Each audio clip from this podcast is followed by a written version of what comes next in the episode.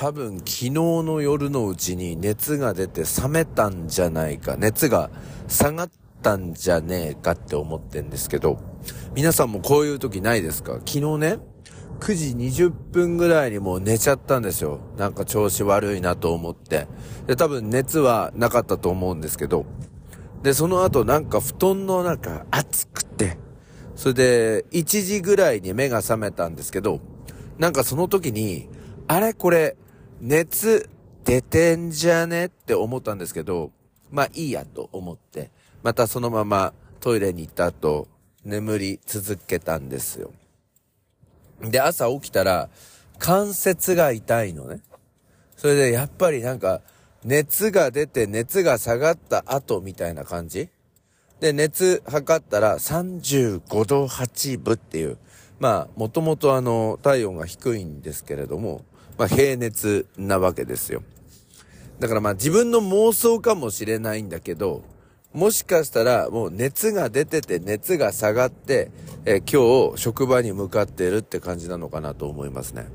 まあね、ちょっとね、体がだるくてね、えー、今日は1時間、えー、朝お休みをいただきまして、1時間遅れでの、えー、通勤になっております。まもなく、え今日は水曜日の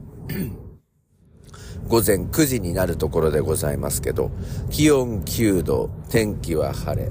え昨日はね、雨が降っておりましたけれども、今日は一日中晴れるということで、最高気温14度でございます。えー、もう暮れも押し迫ってまいりました。12月13日ですね。あと2、3週間で新年を迎えるっていうところなんですが、体調不良者が多いというのがすごい気になっております。私も含めてなんですけど。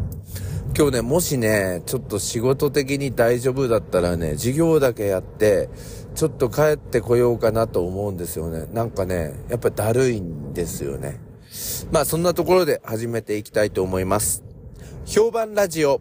朝の目覚めるラジオ。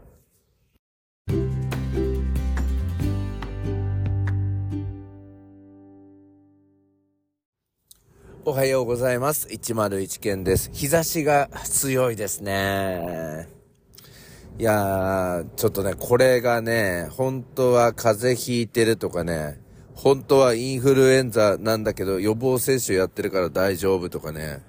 本当はコロナなんだけど予防接種とかね、やってるから大丈夫っていうことだったら嫌だなと思っております。評判ラジオ、朝の目覚めるラジオ、この時間は Spotify、Apple、Google のポッドキャストでお送りしております。